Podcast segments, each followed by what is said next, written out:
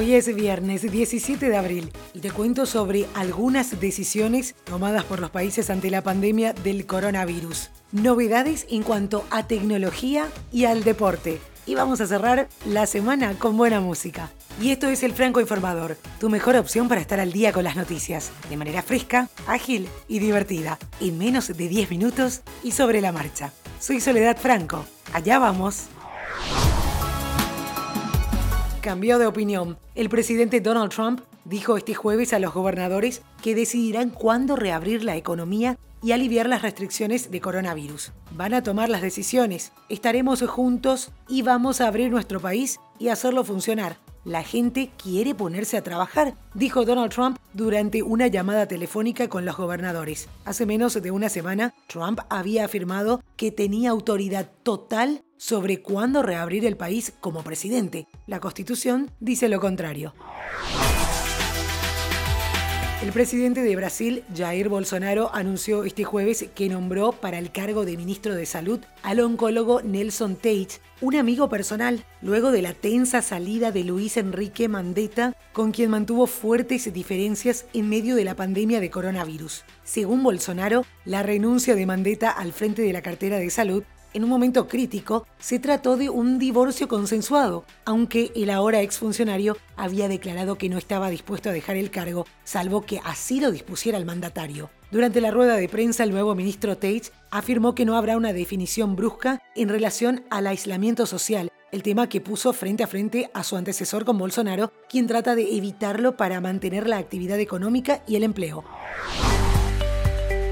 El Ministerio de Salud de Chile anunció que el próximo lunes comenzarán a repartir el llamado Carnet COVID, que permitirá identificar a las personas que hayan superado el virus o estén inmunizados. El pasaporte de inmunidad se repartirá a quienes hayan superado la enfermedad 14 días después de mostrar los primeros síntomas y también a aquellos que fueron dados de alta aún con síntomas una semana después de su salida del hospital, según explicó el ministro de Salud chileno.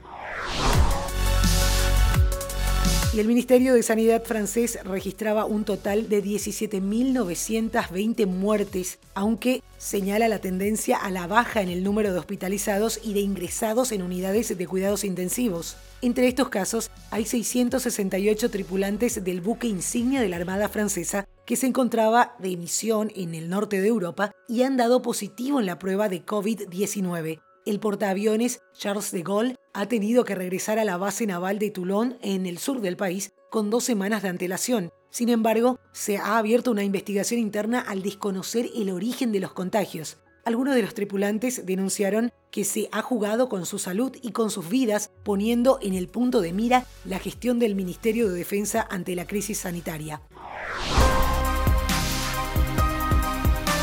Justamente hablando del viejo continente, Madrid, Roma y París siguen siendo el triángulo más elevado de la infección al mismo tiempo que Europa, con más de 90.000 muertos, 65% del total mundial y un millón de contaminados, es el corazón de la tempestad, según declaró Hans Kluge, el director de la rama europea de la Organización Mundial de la Salud. A vos que estás escuchando este podcast, te pido nos sigas en redes sociales. Estamos en Instagram como arroba francoinformador, al igual que en Facebook, y en Twitter arroba francoinforma. De esta manera podemos saber qué te gusta escuchar y armar los episodios de acuerdo a tus gustos. Boeing Company dijo que reanudará la producción de aviones comerciales la próxima semana en el estado de Washington después de suspender las operaciones el mes pasado en respuesta a la pandemia de coronavirus. El director ejecutivo de la compañía dijo a sus empleados que la industria aeroespacial necesitará ayuda financiera del gobierno. Alrededor de 27.000 trabajadores de Boeing en el área de Puget Sound volverán a la producción de los programas 747, 767, 777 y 787, según informa Reuters.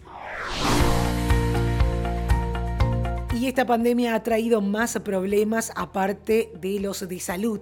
La economía sufre a gran escala, en especial los pequeños empresarios que generalmente no tienen el mismo flujo de caja que las grandes empresas. Muchos han tenido que suspender sus operaciones y el panorama económico se ve bastante oscuro. Para ayudar a este tipo de comercio, Instagram lanzó nuevas etiquetas para que los clientes puedan realizar pedidos a través de esta red social. En la interfaz habrá botones para regalar fácilmente gift cards a tus amigos y los restaurantes también podrán publicar en sus stories stickers que permitan a los usuarios hacer pedidos directamente. Por ahora la función solo estará disponible en Estados Unidos y Canadá, pero se espera que se lance a nivel mundial en las próximas semanas. Sin duda, una ayuda que servirá bastante a pequeños empresarios que no la están pasando nada bien.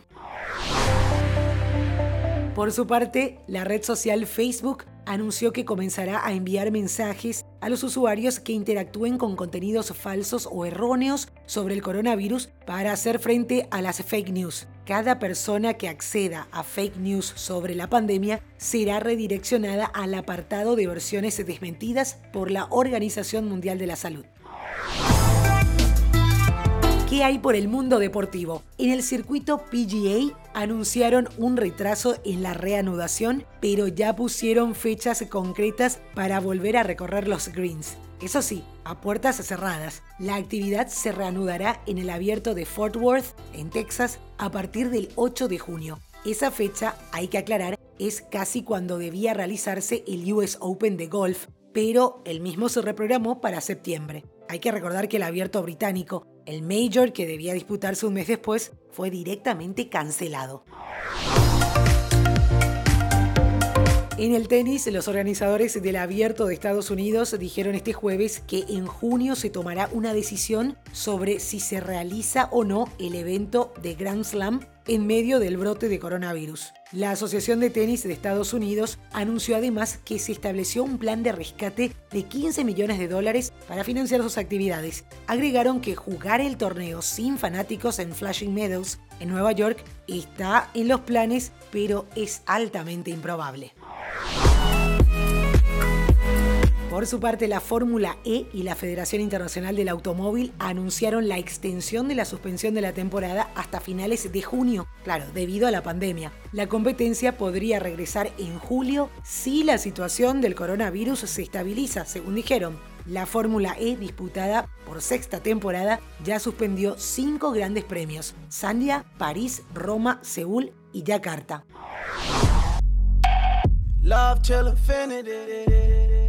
¿Qué te parece si cerramos esta semana informativa con buena música? Steve Aoki reveló un nuevo video para la canción Love You More junto a Will I Am y Lay de EXO. El DJ y productor había revelado la canción en marzo, pero ahora compartió el video lyric que incluye a los dos cantantes y un baile imperdible del cantante chino. Te dejo el link en los detalles del episodio.